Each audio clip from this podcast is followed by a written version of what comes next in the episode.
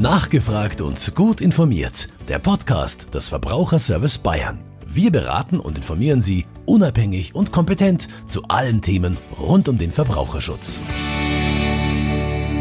Herzlich willkommen zu unserem Podcast Nachgefragt und gut informiert. Mit dieser Folge starten wir eine neunteilige Serie zur Darmgesundheit. Darin geht es um die Mitbewohner im Darm, was sie lieben und was nicht. Mein Name ist Leila Setki und ich bin Öffentlichkeitsreferentin beim Verbraucherservice Bayern, dem bayerischen Verbraucherverband mit 15 Beratungsstellen und 165.000 Mitgliedern.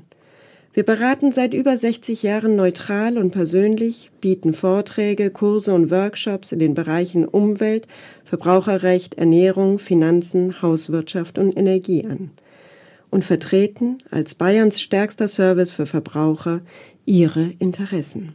Nun aber zur Darmgesundheit. Wir wollen in unserer Serie darüber sprechen, ob es immer Vollkorn sein muss, was es beim Kochen zu beachten gibt und natürlich soll das Neueste aus der Forschung nicht fehlen. Heute unterhalte ich mich mit der Diplom-Ökotrophologin und Ernährungsreferentin Uta Töllner aus der VSB Beratungsstelle Ansbach. Hallo, Frau Töllner. Hallo, Frau Setki.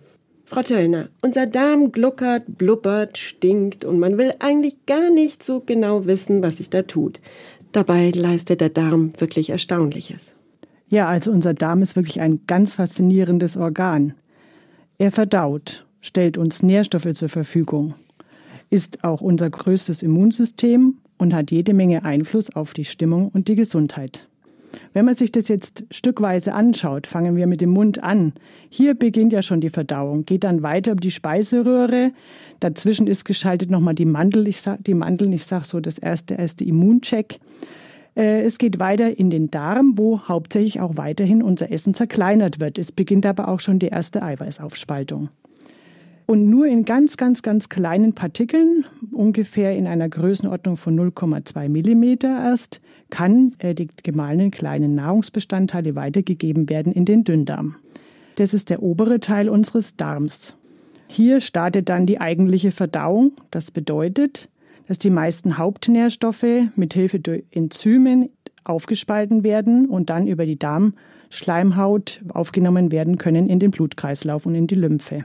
Dafür ist der Darm entsprechend lang. Was vermuten Sie? Der Darm hat tatsächlich eine Länge von sechs bis acht Metern, wenn man ihn auslegen würde. Und er ist dann obendrein nicht nur ein Rohr, sondern ist in sich dann auch noch sehr stark gefaltet und hat Zotten wie ein Teppichflor. Und die Fläche, wenn man die jetzt auslegen würde, also ausbügeln würde, hätte dann tatsächlich die Größe eines Tennisplatzes. Das Gluckern und Blubbern kommt aber meist aus dem unteren Teil des Darms. Das ist dann der Dickdarm. Wo sitzen denn die Darmbakterien?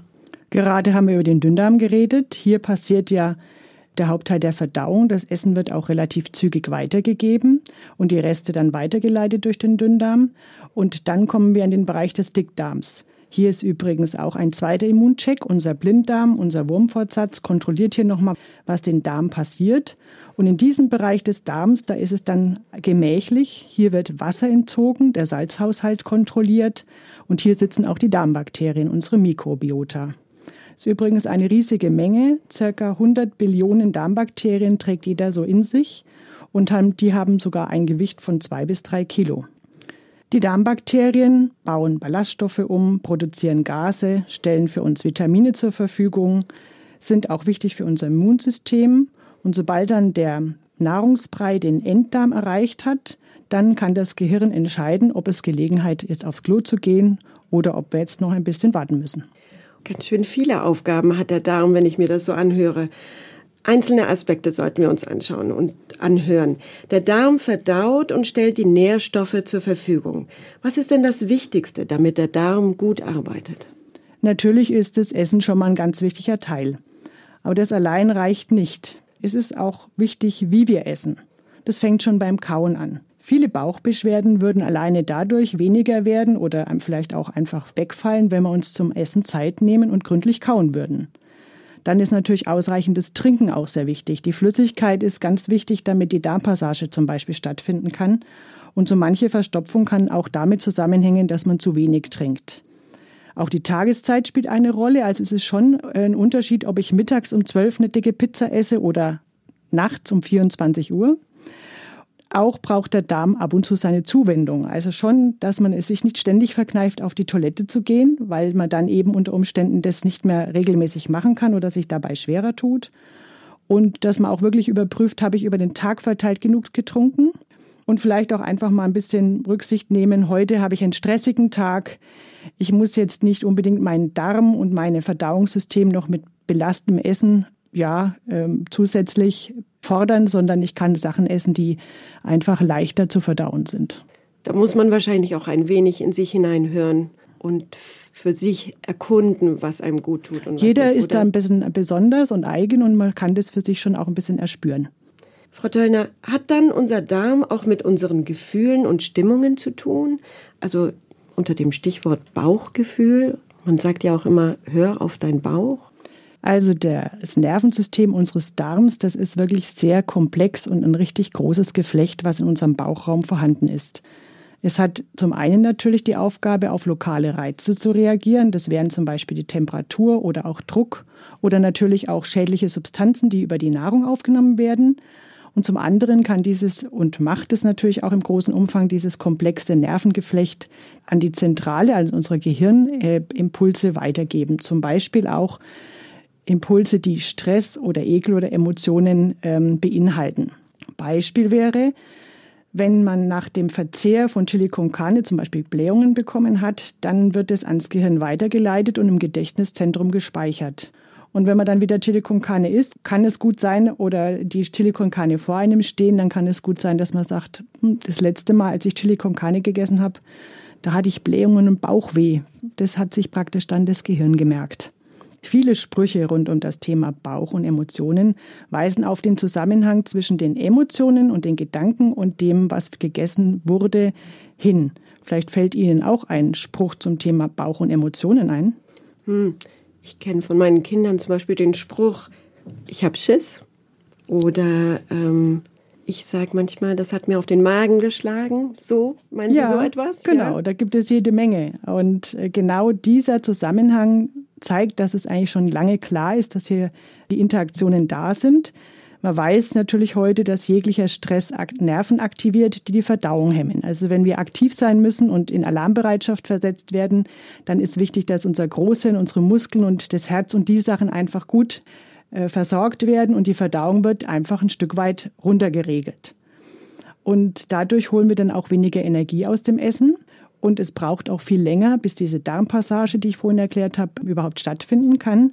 Und es belastet unseren Darm auch länger, das Essen. Stress legt also in gewisser Weise unseren Verdauungstrakt auch etwas lahm. Und wenn man natürlich Dauerstress hat, dann kann das auch richtig krank machen. Wie sind Bauch und Gehirn miteinander verknüpft? Und wie tauschen sie Informationen aus? Wie kann man sich das so vorstellen? Dazu gerne noch ein bisschen mehr, Frau Töllner. Also zum einen hatten wir ja den Darm mit der Steuerzentrale, dem Nervengeflecht, der im Bauchraum liegt mit ca. 100 Millionen Nervenzellen die eben nicht nur für die Aufnahme von Nährstoffen zuständig sind, sondern für den äh, großen Informationsaustausch. Und auf der anderen Seite gibt es das Gehirn, sag mal unser Zentralrechner im Kopf, der auch viele andere Aufgaben hat. Im Prinzip kann man sagen, dass ca. 90 Prozent des Informationsaustausches vom Darm zum Gehirn laufen und nur 10 Prozent in umgekehrter Richtung.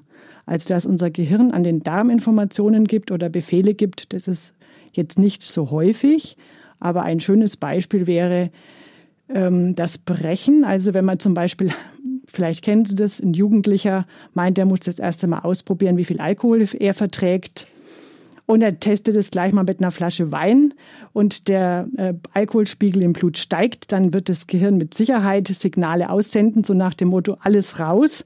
Und dann wird äh, eben entsprechend wirklich das Brechzentrum aktiviert und die ganze Sache wieder nach außen befördert. Also das äh, Gehirn an den Darm weniger Informationen, vom Darm zum Gehirn viele Informationen.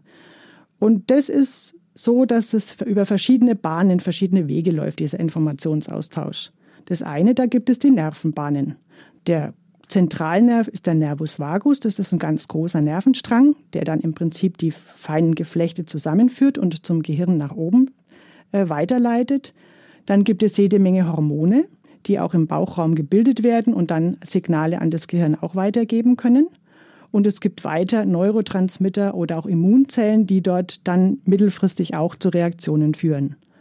Und ein weiterer Hauptakteur ist die Mikrobiota.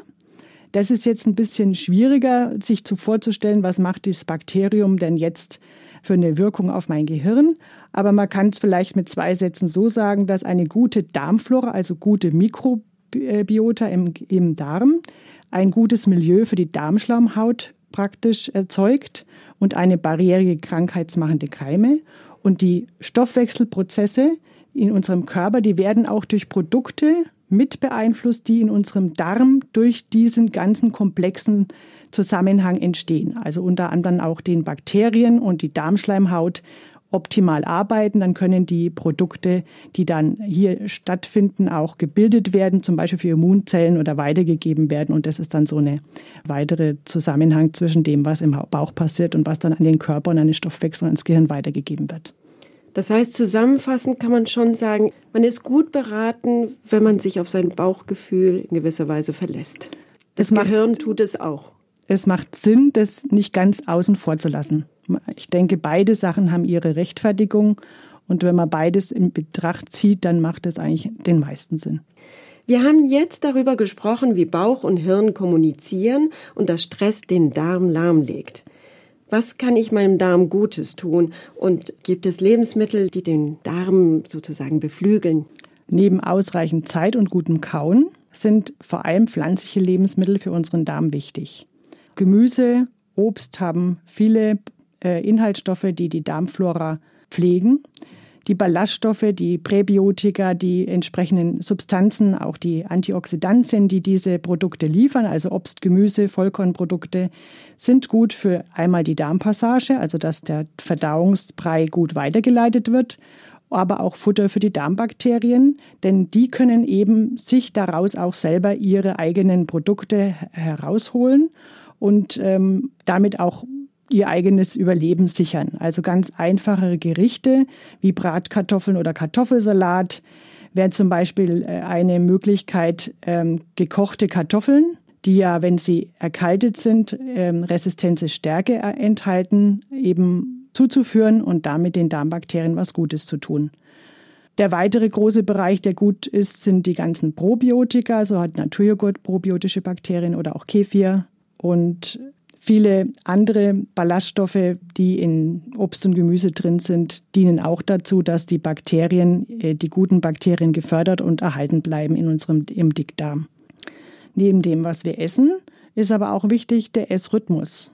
Also es ist schon wichtig, dass man sich zum Essen Zeit nimmt und auch ein Essen eine Mahlzeit zu sich nimmt, aber dass man dann auch zwischen den Essen wirklich auch eine Pause hat. Also ich sage dann auch tatsächlich Essen Pause, Essen Pause, einfach auch damit der Magen und das ganze Verdauungssystem Zeit hat, die entsprechenden Prozesse auch durchzuführen. Und was auch ganz interessant ist, dass der Darm auch mal Zeit für Aufräumarbeiten hat. Manchmal hat man immer so einen Verdacht, das Knurren könnte Hunger bedeuten, was man manchmal so hört. Aber das Knurren kann auch sich dann äußern, wenn der Darm die Zeit nutzt, die Aufräumarbeiten im ganzen Darm einfach nochmal durchzuführen und einfach noch einmal nachzuräumen. Das macht auch dieses Geräusch des Knurrens. Ja, aber für den Laien ist doch zwischen dem Knurren und dem anderen Knurren jetzt kein Unterschied. Ja, ein bisschen Oder? schon. Magenknurren ist ein bisschen weiter oben. Also wenn man genau hinhört, würde man das dann schon auch hören, ob das ein Magen oder der Darm selber ist. Also ich werde in Zukunft genauer hinhören. Ich denke, wir haben jetzt wirklich viele, viele Themen angesprochen in, in den letzten Minuten, wie Mikrobiota, Probiotika, Essrhythmus und so weiter, auf die wir in den nächsten acht Folgen zur Darmgesundheit noch sehr viel detaillierter und genauer eingehen werden. Für heute danke ich Ihnen sehr, Frau Töllner. In 14 Tagen gehen wir der Frage nach, was tun, wenn es im Darm rumort und woran kann das liegen. Wenn Sie Fragen haben, schicken Sie uns eine E-Mail an ernährung@verbraucherservice-bayern.de. Weitere Informationen finden Sie in unseren Beratungsstellen oder auf der Homepage. Tschüss, Frau Töllner. Ade, Frau Siedke. Das war nachgefragt und gut informiert. Der Podcast des Verbraucherservice Bayern. Eine Produktion in Zusammenarbeit mit dem katholischen Medienhaus St. Michaelsbund.